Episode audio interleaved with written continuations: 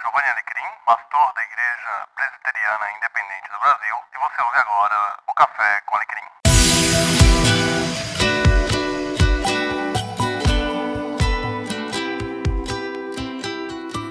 Olá, estamos dando início ao segundo bloco da quarta temporada do Café com Alecrim, neste ano de 2020. E esse segundo bloco vai tratar do ambiente da igreja, das roupas que se usam na igreja, dos estilos de culto e do caráter comunitário do culto. No episódio de hoje, então, nós vamos falar sobre o ambiente da igreja, o local onde o culto acontece, o local onde o culto é realizado. Esse local ele pode variar muito. Né?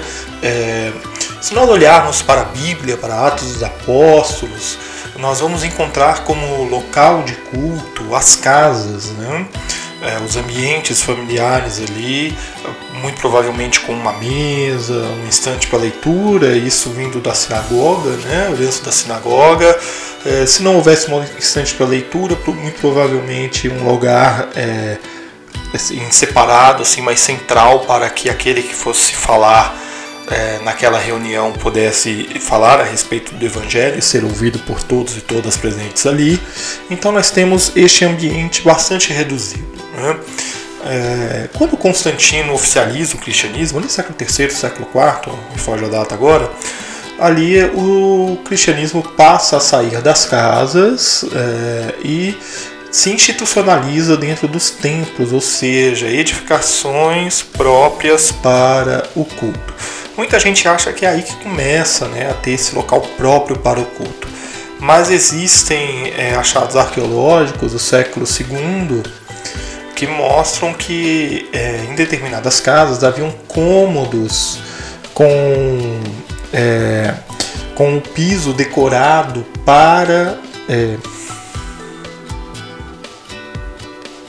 muita gente acha que é exclusividade é, se ter um espaço próprio para o culto somente a partir da institucionalização da igreja ali, é, oficialização da igreja ali com Constantino, mas nós temos já no século II achados arqueológicos de é, salas construídas dentro de casa onde há indicações no piso né, de um peixe desenhado, é, de alguma, alguma referência né, a uma história a respeito de Jesus ali, e indicando que muito provavelmente aquele cômodo foi separado para ser usado para o culto a Deus. Né? Então, esse hábito de separar um espaço, de determinar um local onde o culto acontece, ele não é uma prerrogativa tardia, mas ele é desde sempre. Né?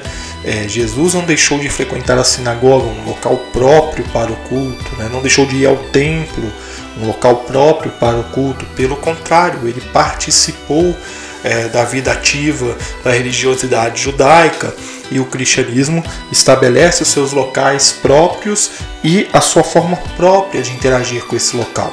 Então nós vamos encontrar é, dentro do ambiente de culto, é, pense aí quando você ia para sua igreja antes da quarentena, né? É, nós vamos falar mais para frente sobre os cultos hoje, no período de quarentena, mas pense aí quando você ia para sua igreja antes da quarentena, eu espero que você esteja ficando em casa, é, quando você entrava no local do, do culto, né, o que havia ali de mobiliário, né, de espaço, é, o culto da sua igreja acontecia numa casa, então era um sofá, cadeira, é, colocados ali, talvez tentando formar um círculo que todos possam se ver, ou o culto da sua igreja já acontecia num local próprio, com é, cadeiras ou bancos, todos voltados, né, perfilados e voltados numa única direção. Quando você olha lá para frente, o que, que você identifica lá? Né? É, mesa, pia batismal, púlpito, uma estante para leitura, um gasofilácio, que é aquela urna onde você põe as ofertas. Todo esse mobiliário, toda, todos esses elementos fazem parte do apoio àquela conversa que é a liturgia. Né? Nós tratamos no episódio 3, eu vou deixar linkado aqui para você poder ouvir o episódio 3 se você não ouviu ainda. Mas toda aquela conversa de amigos, né, de Deus com o seu povo, ela é amparada, né, ela é, é auxiliada por esses elementos. Né? Assim como você recebe uma visita na sua casa e você não vai ficar em pé o tempo todo com ela, você vai convidar para se sentar no sofá ou à mesa com você, nessa, nesse encontro de amigos ali para a celebração do culto, é, há esse ambiente preparado para isso, né? preparado para você conversar comunitariamente com Deus. Perceba que é uma conversa comunitária, né?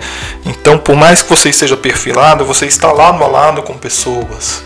Existem pessoas ao seu lado e não pode ser apenas uma formação de espetáculo onde quem está aqui sentado apenas simplesmente assiste quem está lá à frente fazendo, né? É, o que está fazendo, mas tem que ser uma um sentimento, né, uma construção de que a comunidade participa. E é por isso que é importante você ter momentos em que a comunidade se levanta, a comunidade vai à frente, né, a comunidade rompe os espaços, abrindo caminho entre as cadeiras, entre os bancos, se movimenta para que haja contato, para que haja é, participação né, da comunidade no culto, não apenas uma mera apresentação.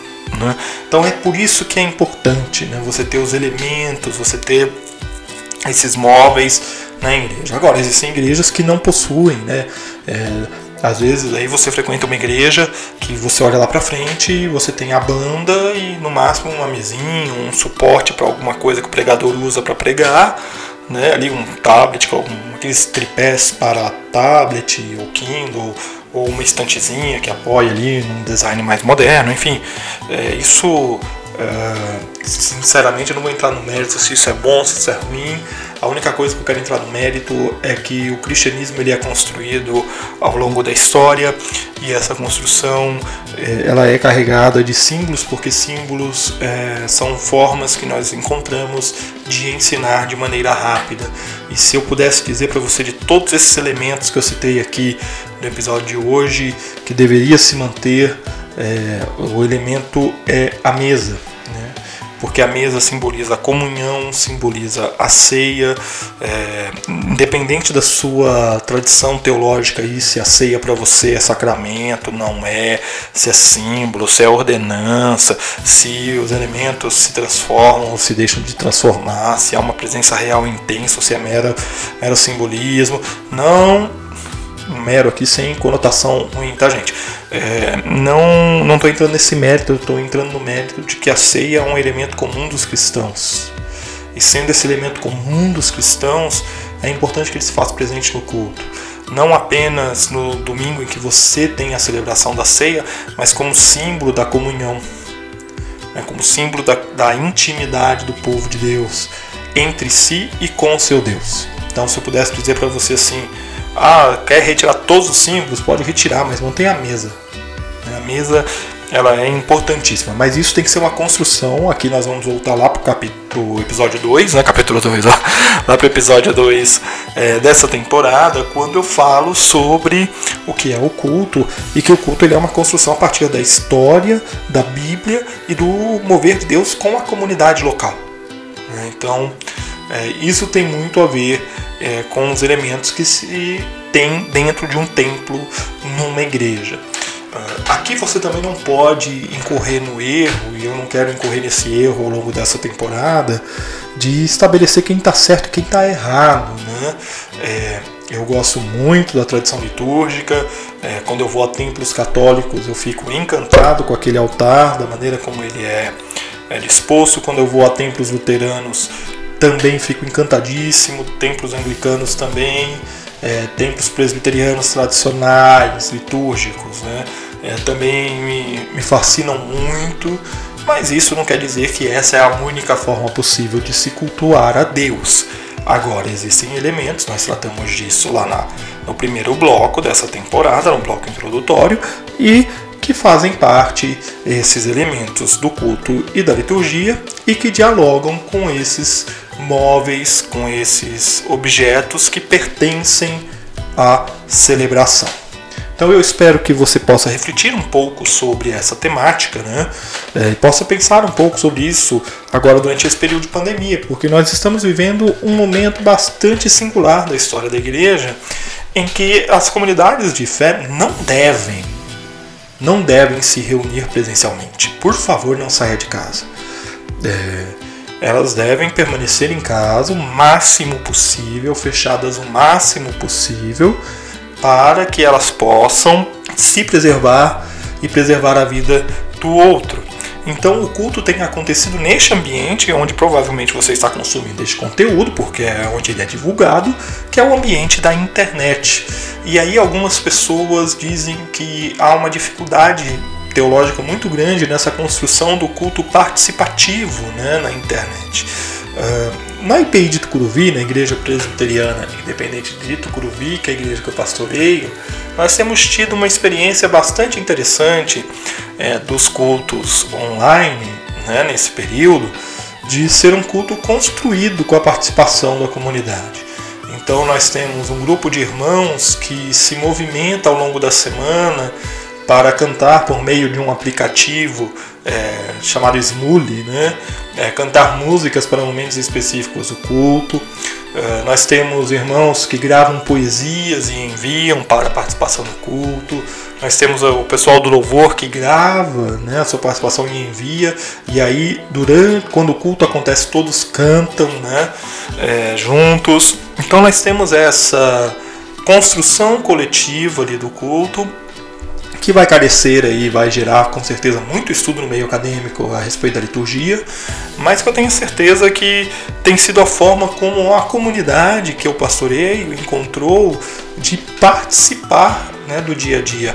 Eu tive a oportunidade de assistir é, o culto da Église Baptiste de Montpellier, na França, do nosso amigo Alexandre Melhoranza, né, pastor Alexandre Melhoranza, e foi bastante edificante. Eles é, fazem de fato ao vivo mesmo. Né? Tem uma pessoa na casa dela com um violão que dirige os cânticos. Você tem um pregador que está numa outra casa. O Alexandre está na casa dele.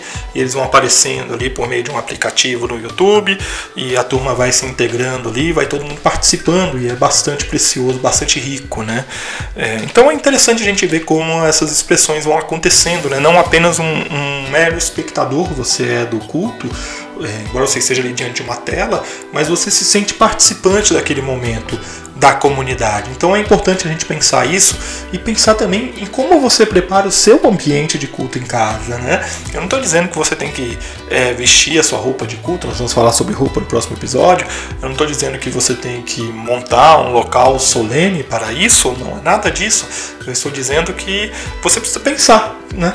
Onde acontece o culto na sua casa, né?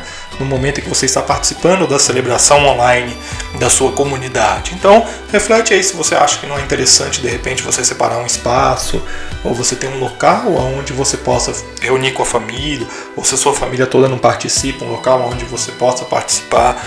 É, junto à comunidade ali, online, né?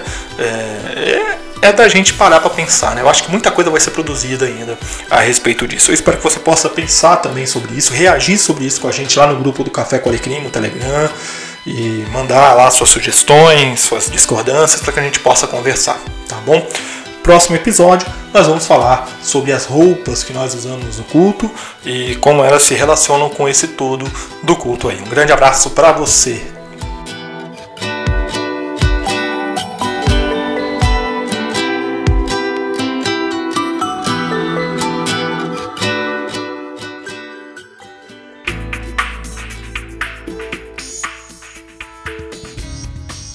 Podcast Café com Alecrim é uma produção de Giovanni Alecrim, este que vos fala, é pastor presbiteriano independente, e as opiniões emitidas no meu podcast são opiniões minhas, não refletem necessariamente da instituição a qual eu estou ligado, nem mesmo da comunidade local a qual eu estou ligado no momento. E você precisa saber que este que vos fala é um pastor que gosta muito de liturgia, gosta muito de culto, gosta muito de Bíblia, gosta muito de teologia, de sociedade e de política. E por isso você vai encontrar neste podcast diversos assuntos sendo tratados. Lembramos também que o Café com Alecrim, tanto podcast, quanto canal do YouTube, quanto os textos publicados no Medium, fazem parte da Podosfera Antifascista, um grupo de produtores audiovisuais que se unem contra o fascismo. Junte-se a nós, você produtor de conteúdo. Um grande abraço, fique com Deus e eu espero você no próximo episódio.